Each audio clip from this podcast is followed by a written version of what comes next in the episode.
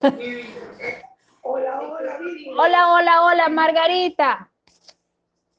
Mira, lo que pasa es que tengo el internet que, que es intermitente. He tratado de hacer las preguntas varias veces. Ok, ok, hazla, Margarita, antes de que se inter... Entonces, fíjate, mi, mi- mi situación es la siguiente. Nosotros somos tres hermanos, bueno, somos más, pero tres hermanos somos los que tenemos la herencia, vamos a decirlo así, que estamos hablando de la herencia. Ajá, Eh, yo soy la hermana del medio, está la más pequeña, y está mi hermano mayor. Este, mi papá nos dejó la herencia, que son bienes y, y dinero también, en, este, en partes iguales para los tres. ajá, Pero, eh, y por supuesto, un negocio también, del cual, bueno, todos somos socios, ¿ok?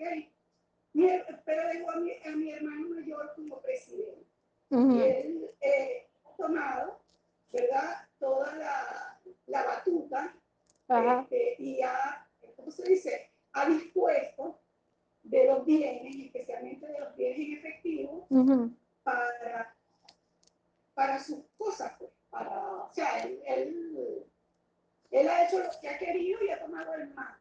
ajá, sin- ¿cómo se- Aun cuando nosotros hemos trabajado en el negocio, no hemos tenido los beneficios ok, de, de esa herencia, vamos a decirlo así. ok.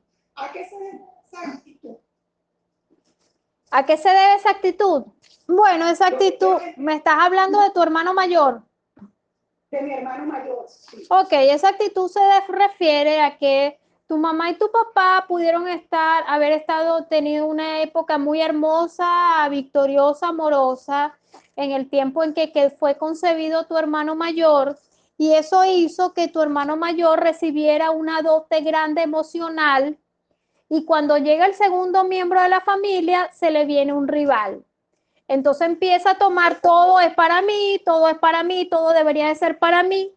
Y eso es lo que le está haciendo, todo está haciendo para mí. Aquí el detalle de esto es que puedo decir, pobrecito tu hermano. Porque pobrecito tu hermano no tiene la capacidad consciente para salir adelante sin, sus sin los bienes de su papá. Y cuando se acaben, él ya no tiene nada más capacidad, es incapaz.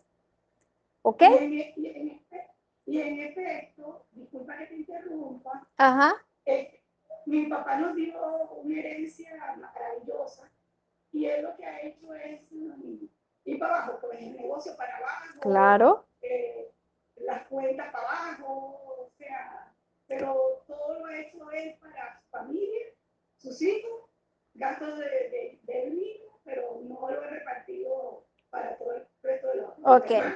Bueno, para eh, eh, conciencia para ti, Margarita, porque sé que tú no vas a comentarle, o, o sea, no, no te vas a involucrar en la decisión de lo- el resto de los hermanos.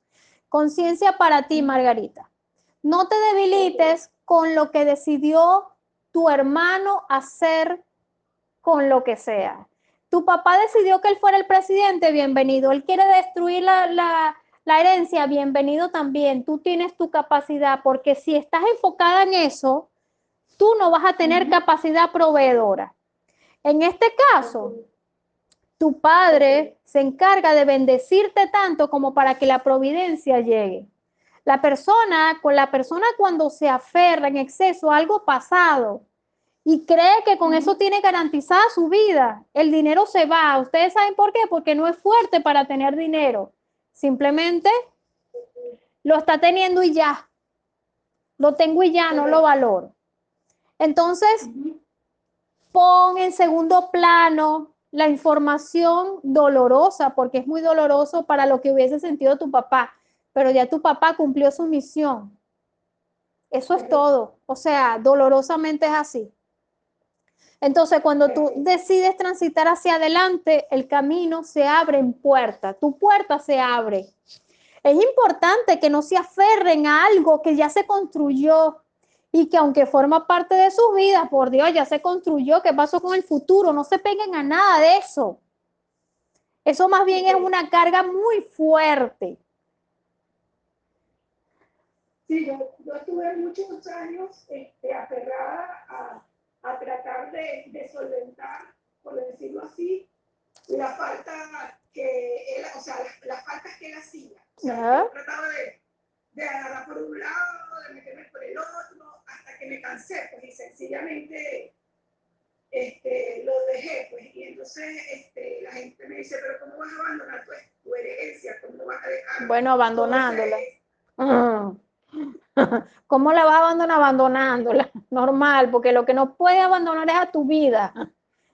Eso es así de simple. Lo que es exactamente. Eso, de esa forma es que tu padre te apoya a ti a que tú puedas construir lo que te corresponde. Correcto. Esas son otras líneas, pero, pero el tema de discutir, el debilitarte por la situación de tus hermanos, eso es, eso es totalmente eh, malísimo para nuestra vida, para nuestro cuerpo, para nuestras finanzas, para todo. Eso debilita totalmente. Ok, Adriana, ¿vas a preguntar algo? Sí, estás ahí. Sí. Em, cuando nosotros, bueno, cuando era adolescente, Ajá. llamaban la generala. Porque decían que en, en casa se hacía lo que yo decía. ¿En serio? ¡Wow! Sí, en serio, en serio. Y por la situación, era una situación complicada porque yo lo que sentía era que estaba como defendiendo a mi mamá, ¿no? De alguna manera como ayudándola, porque mi mamá no hablaba, me lo decía a mí, y yo lo que hacía era como la voz de. Ajá. Cuando todo este camino, pues obviamente he cambiado muchísimas cosas, he trabajado muchísimo con ellos y de alguna manera pues cambió mi actitud hacia la vida de cada uno de ellos. Pero ahora mismo yo siento que aunque yo no, es, no aparezco, digamos, o sea, no opino, soy como el enlace entre todos, porque es como que no hablan entre ellos. Si mi mamá quiere decirle algo a mi hermana, me llama a mí si mi hermana quiere decirle algo a mi hermano, me llama a mí. Y, y yo digo, pero, o sea, como que no, no son capaces de, de, de hacer como esa comunicación. Y, y acaba de suceder, hace dos días estábamos planificando para un regalo. Entonces mi hermano, bueno, que yo opino esto y tal, pero dile tú a Joana.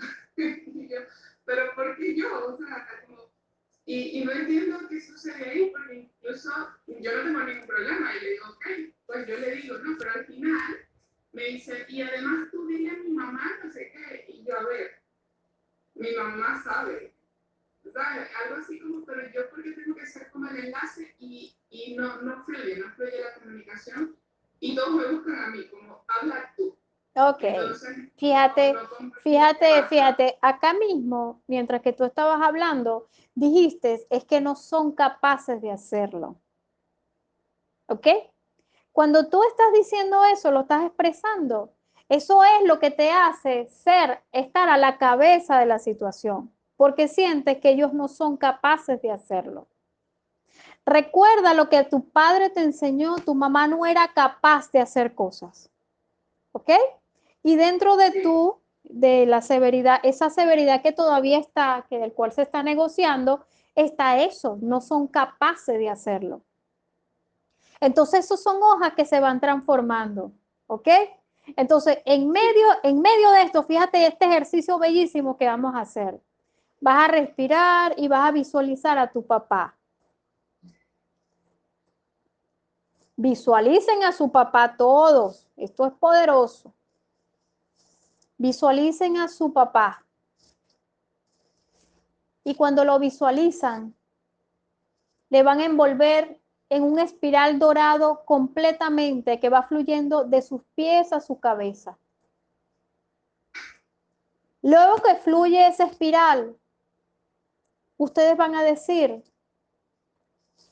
gracias papá por todo lo que valoraste a mamá.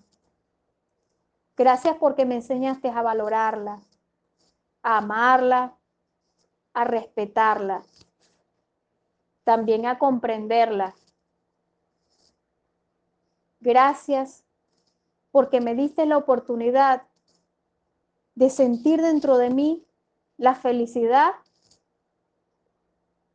de tu amor por ella. Ese amor a veces impredecible, pero su, tu amor estaba allí. Gracias por tanto que la amaste. Gracias por ese amor. Gracias, papá. Gracias, papá. Gracias, papá.